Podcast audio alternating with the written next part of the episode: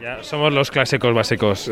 Abuela Pluma, ¿cómo estás tú? Pues bien, cansado, pero contento, muy contento de, de esto. Y compartirlo con mi amigo Fernandito y con todos los que han hecho la película.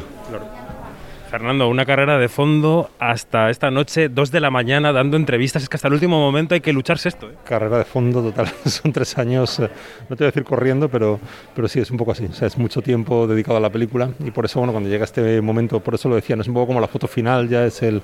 Pero hay mucho trabajo detrás, ¿no? Por eso quería decirlo. Está bien que se sepa también, ¿no? Porque esto es lo que se ve, lo que ve la gente, pero detrás hay mucho esfuerzo y mucho trabajo, no solo mío, de todos los que lo han hecho.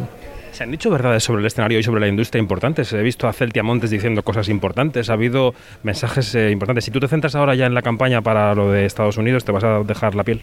No, no, no, no. Yo, yo, ya la nominación para mí es un premio. Yo creo que ahora hay que dejar que la cosa vaya sola. Yo apoyaré la película, mm, pero sobre todo lo que lo que quiero es apoyar a, mi mujer.